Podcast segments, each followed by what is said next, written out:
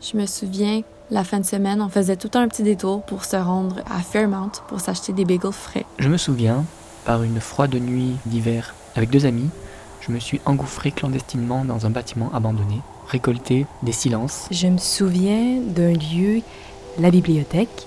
Les livres qui étaient conservés dans cet endroit dataient d'une autre époque. Mais je me souviens d'un clocher qui faisait un bruit vraiment particulier. Une fois, ben, je, je me suis approché. En fait, il y avait niché des tourneaux là-dedans. Je me souviens d'un petit diner qui était sur la rue Beaubien. Je me souviens de la cour des coops où s'organisaient à chaque jour des immenses parties de police bandits. Le temps d'une marche. Chaque année, dans des centaines de villes à travers le monde, des citoyens amoureux de leur ville organisent des promenades de Jane. Cet événement est inspiré de la façon dont l'urbaniste et activiste Jane Jacobs voyait la ville à échelle humaine. Ces conversations en marche rassemblent des familles, des voisins ou tout simplement des curieux souhaitant découvrir leur ville et ses trésors cachés. À Montréal et Québec, des personnes profondément attachées à leur quartier animent ces promenades. Ces citoyens ne sont pas des experts, ce sont des passionnés qui partagent leurs souvenirs, leurs expériences et leurs connaissances, créant ainsi un lien unique entre les citoyens et leur patrimoine collectif. Nous leur avons tendu le micro pour qu'ils racontent les histoires et les secrets bien gardés de leur quartier.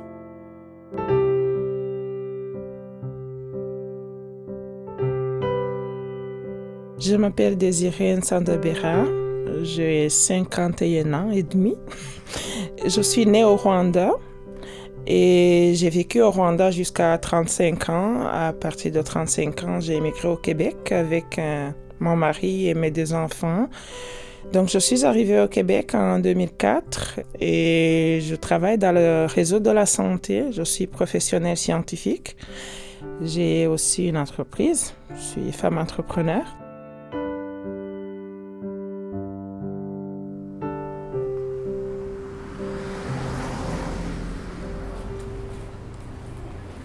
Si on devait définir Saint-Émile avec quelques petits mots, ce serait qualité de vie.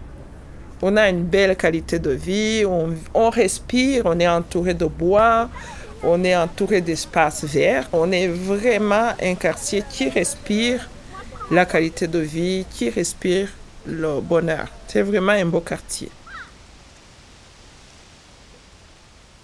L'entreprise qu'on voulait faire, on ne pouvait pas la faire dans la maison qu'on avait à Loretteville.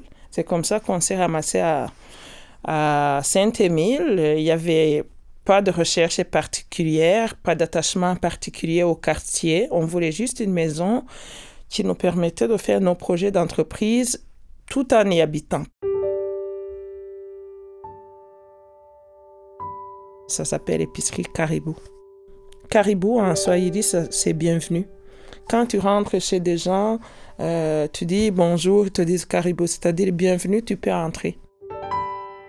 Les immigrants consomment des produits de tous les jours, mais des fois on est nostalgique aussi des produits qu'on mangeait chez nous. Et quelque chose qui nous manquait, euh, il y a des légumes qu'on mangeait chez nous, donc euh, il y a des, des, importateurs qui les apportent, on peut les, les manger. Il y a des poissons qu'on mangeait chez nous qu'on ne trouve pas au Maxi, donc euh, on peut les manger. Et c'est en banlieue aussi qu'il y a des prix abordables des maisons. Donc, les immigrants s'installent beaucoup plus en périphérie quand ils achètent une maison pour réinstaller leur famille. Et pour se trouver ces produits, ces ingrédients, il faut doivent faire la navette dans le centre-ville avec tout le trafic que ça implique. Alors, on s'est dit, ce serait intéressant d'avoir un petit magasin chez nous pour ces produits que la communauté immigrante aiment, mais doivent faire le trajet pour aller les chercher. Donc, on a fait un petit commerce à même notre maison.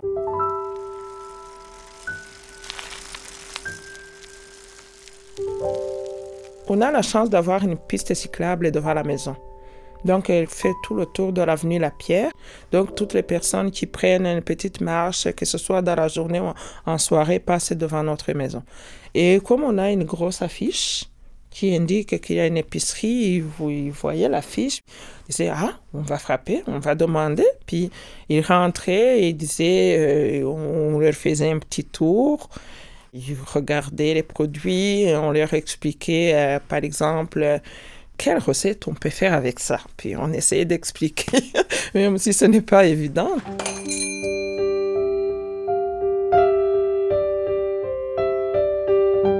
Nos voisins ne sont pas la clientèle euh, pour notre magasin, mais ils sont bienveillants, puis je sais qu'on peut compter sur eux.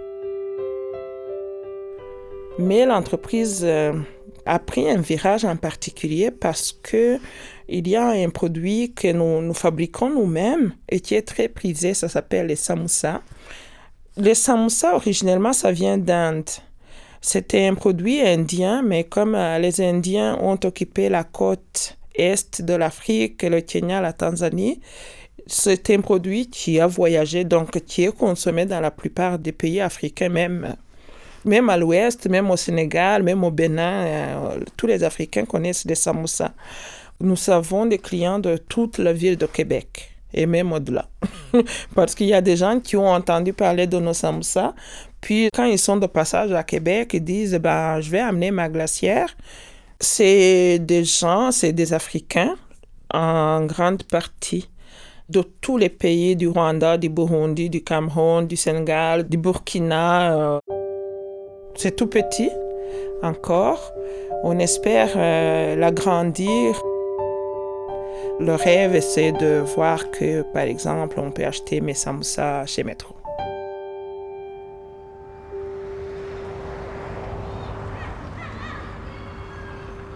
Il n'y a pas de tour à condo dans tout Saint-Émile. Le premier va naître l'année prochaine et c'est sur l'ancien terrain d'une usine de, de pâte et papier.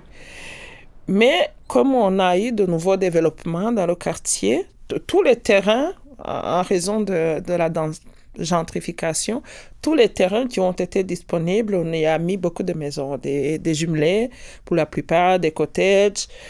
Donc, il y a beaucoup moins de jeunes, par exemple, parce que c'est sur le plan des déplacements, pour aller, par exemple, à l'université ou au cégep, c'est assez pénible. Nos transports en commun dans notre quartier, c'est poche. On est obligé d'avoir une auto et c'est pas évident pour la plupart des jeunes. Le projet de tramway, c'était quelque chose de très beau pour moi. J'aimerais le voir arriver avant de prendre ma retraite, par exemple, pour pouvoir aller travailler en tramway. C'est un transport rapide. Je l'ai déjà pris, le tramway. C'est vraiment agréable. Tu te poses, tu te laisses transporter et tu n'es pas dans le trafic parce que le tramway a sa propre route. C'est comme le métro. Tu prends le temps de décompresser avant de se rendre au travail. Et une fois que tu finis de travailler, tu prends le temps de te poser avant de te rendre chez toi, de commencer à faire le souper, etc. C'est vraiment quelque chose que j'aimerais prendre. J'ai beaucoup d'optimisme parce qu'à un moment donné, euh, il faudra vivre euh, de façon alignée avec nos valeurs. Comme par exemple, moi, je crois à l'importance de, de prendre des transports en commun. Mais je suis obligée d'avoir une voiture. Je vis avec en pleine dissonance cognitive par rapport à mes valeurs. Je ne peux pas m'en passer et je n'ai pas d'alternative. À un moment donné, quand le tramway sera une alternative viable, pourquoi les gens ne vont pas adhérer? À un moment donné, on va se rendre compte que les autos, ça coûte cher. Ça coûte cher en assurance, ça coûte cher en essence, ça coûte cher en entretien, ça coûte cher en parking. J'ai l'auto, mais c'est comme rendu et mal nécessaire dans ma vie. Euh, je ne peux pas vivre, travailler, gérer une entreprise sans, sans m'encombrer d'un gros tas de ferraille.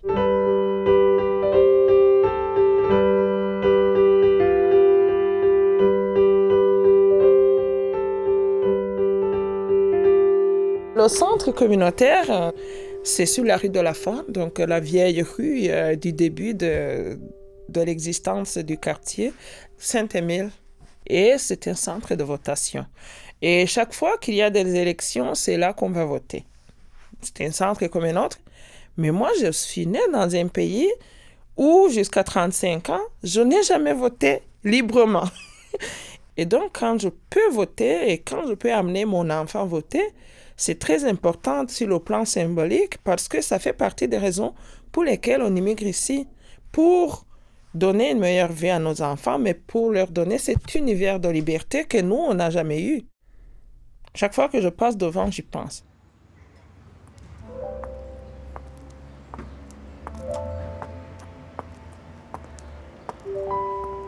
Moi, je suis une passionnée d'histoire. Donc, euh, chaque fois que je me déplace dans un endroit, j'essaie d'en apprendre sur l'histoire le plus possible. Je, trouvais dans, dans nos rues des noms, puis je disais, mais pourquoi ici, euh, la rue s'appelle Françoise Giffard? C'est qui Françoise Giffard? C'est la fille de Robert Giffard, l'un des premiers colons de Québec. Et c'est un contemporain de Champlain. Il est venu de France avec sa femme, Marie Renoir. Ils avaient une, grosse famille, puis il a, il a, hérité de la seigneurie de Beauport d'abord, puis il a hérité de Saint-Émile.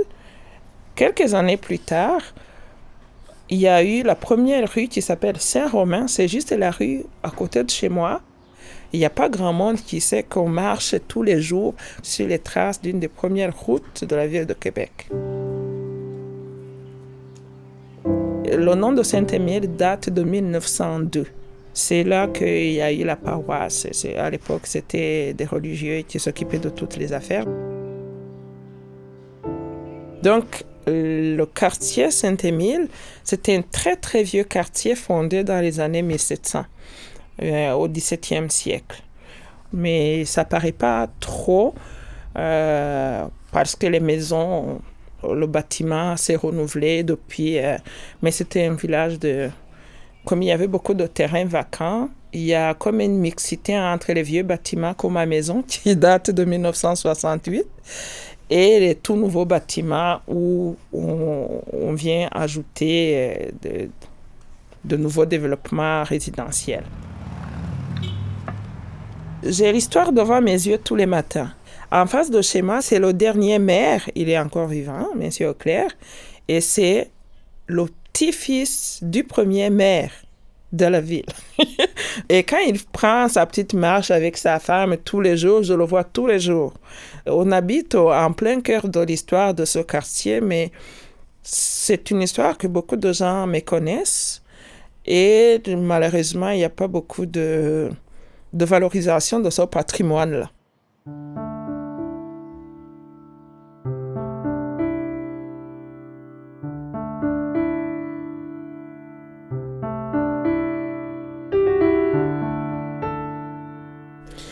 J'ai appris à l'aimer, à m'attacher à ce quartier, hmm, peut-être en raison de la quiétude que j'y ai trouvée. Je me sens bien, et je me sens chez moi.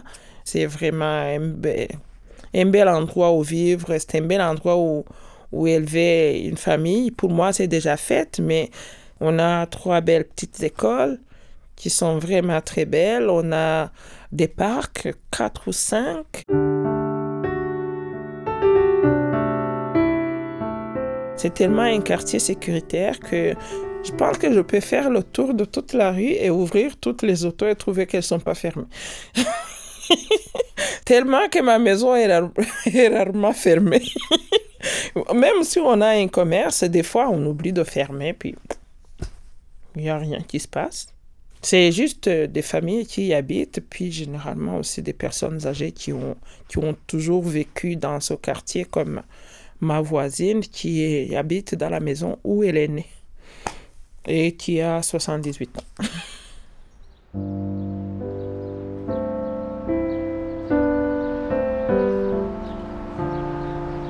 C'est une maison funéraire qui est dans le quartier depuis trois générations et je suis toujours passée devant.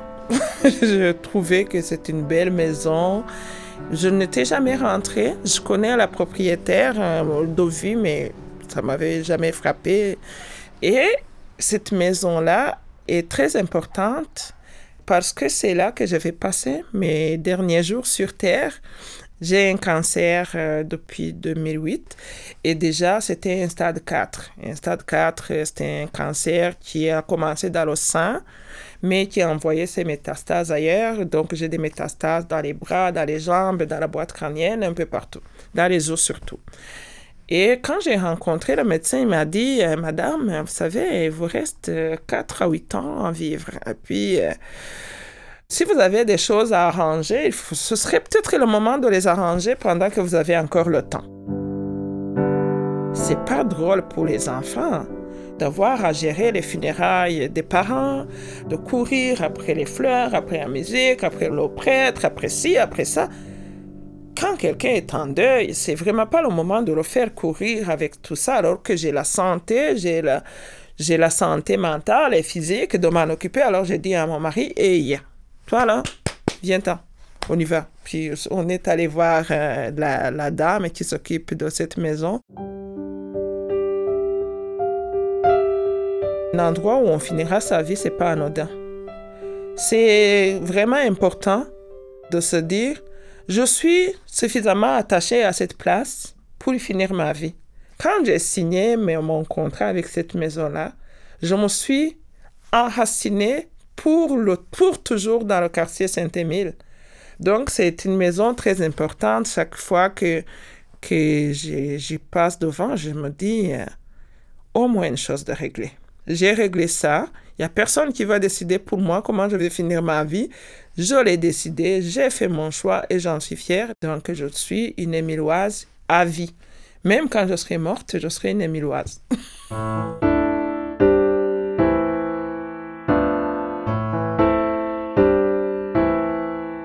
des aléas de la vie, ça arrive. Je peux perdre ma maison, je peux tomber en faillite, je peux, je peux avoir des, tuiles qui me tombent sur la tête. Mais si ma vie continue comme elle est présentement, puis qu'il n'y a pas de tuiles qui me tombent sur la tête, je ne me vois pas vivre ailleurs. C'est là où je vis, c'est là où je suis heureuse, c'est là que j'ai vu mes enfants partir en appartement, prendre leur envol. Donc, c'est vraiment là que je me sens vivre, puis je suis bien là. Je ne vois pas de raison qui ferait que j'aille ailleurs. Même si je gagnais à l'auto 649, je bougerai pas de ma maison.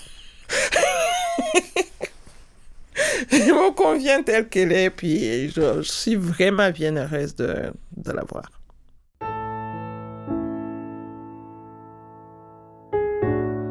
Merci à Désiré Sanzabera pour son témoignage. Ce balado est une production d'Accès Transport Viable.